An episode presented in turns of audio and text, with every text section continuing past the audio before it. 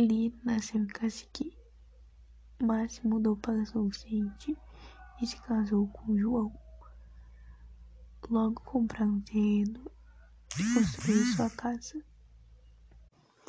Depois de um tempo, começou a perceber que ouvia passos à noite do lado da janela onde ficava o berço das crianças.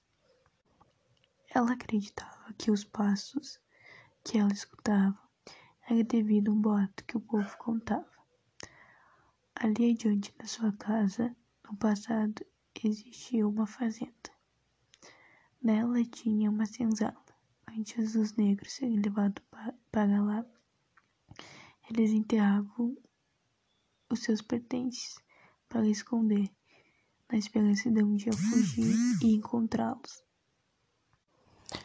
Como muitos morriam, ela acreditava que os espíritos voltavam para procurá-los. Assim, escutava os passos, mesmo sem ter ninguém fisicamente caminhando. Com o tempo, ela disse que os passos foram diminuindo, até não se escutar mais nada.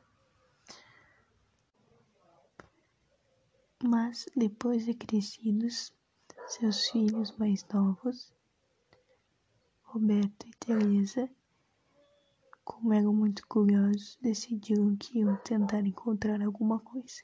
Então, esperaram a sair de casa, cavaram, fizeram vários buracos em volta da casa, mas não encontraram nada.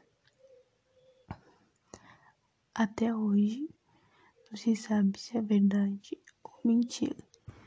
Só restou curiosidade.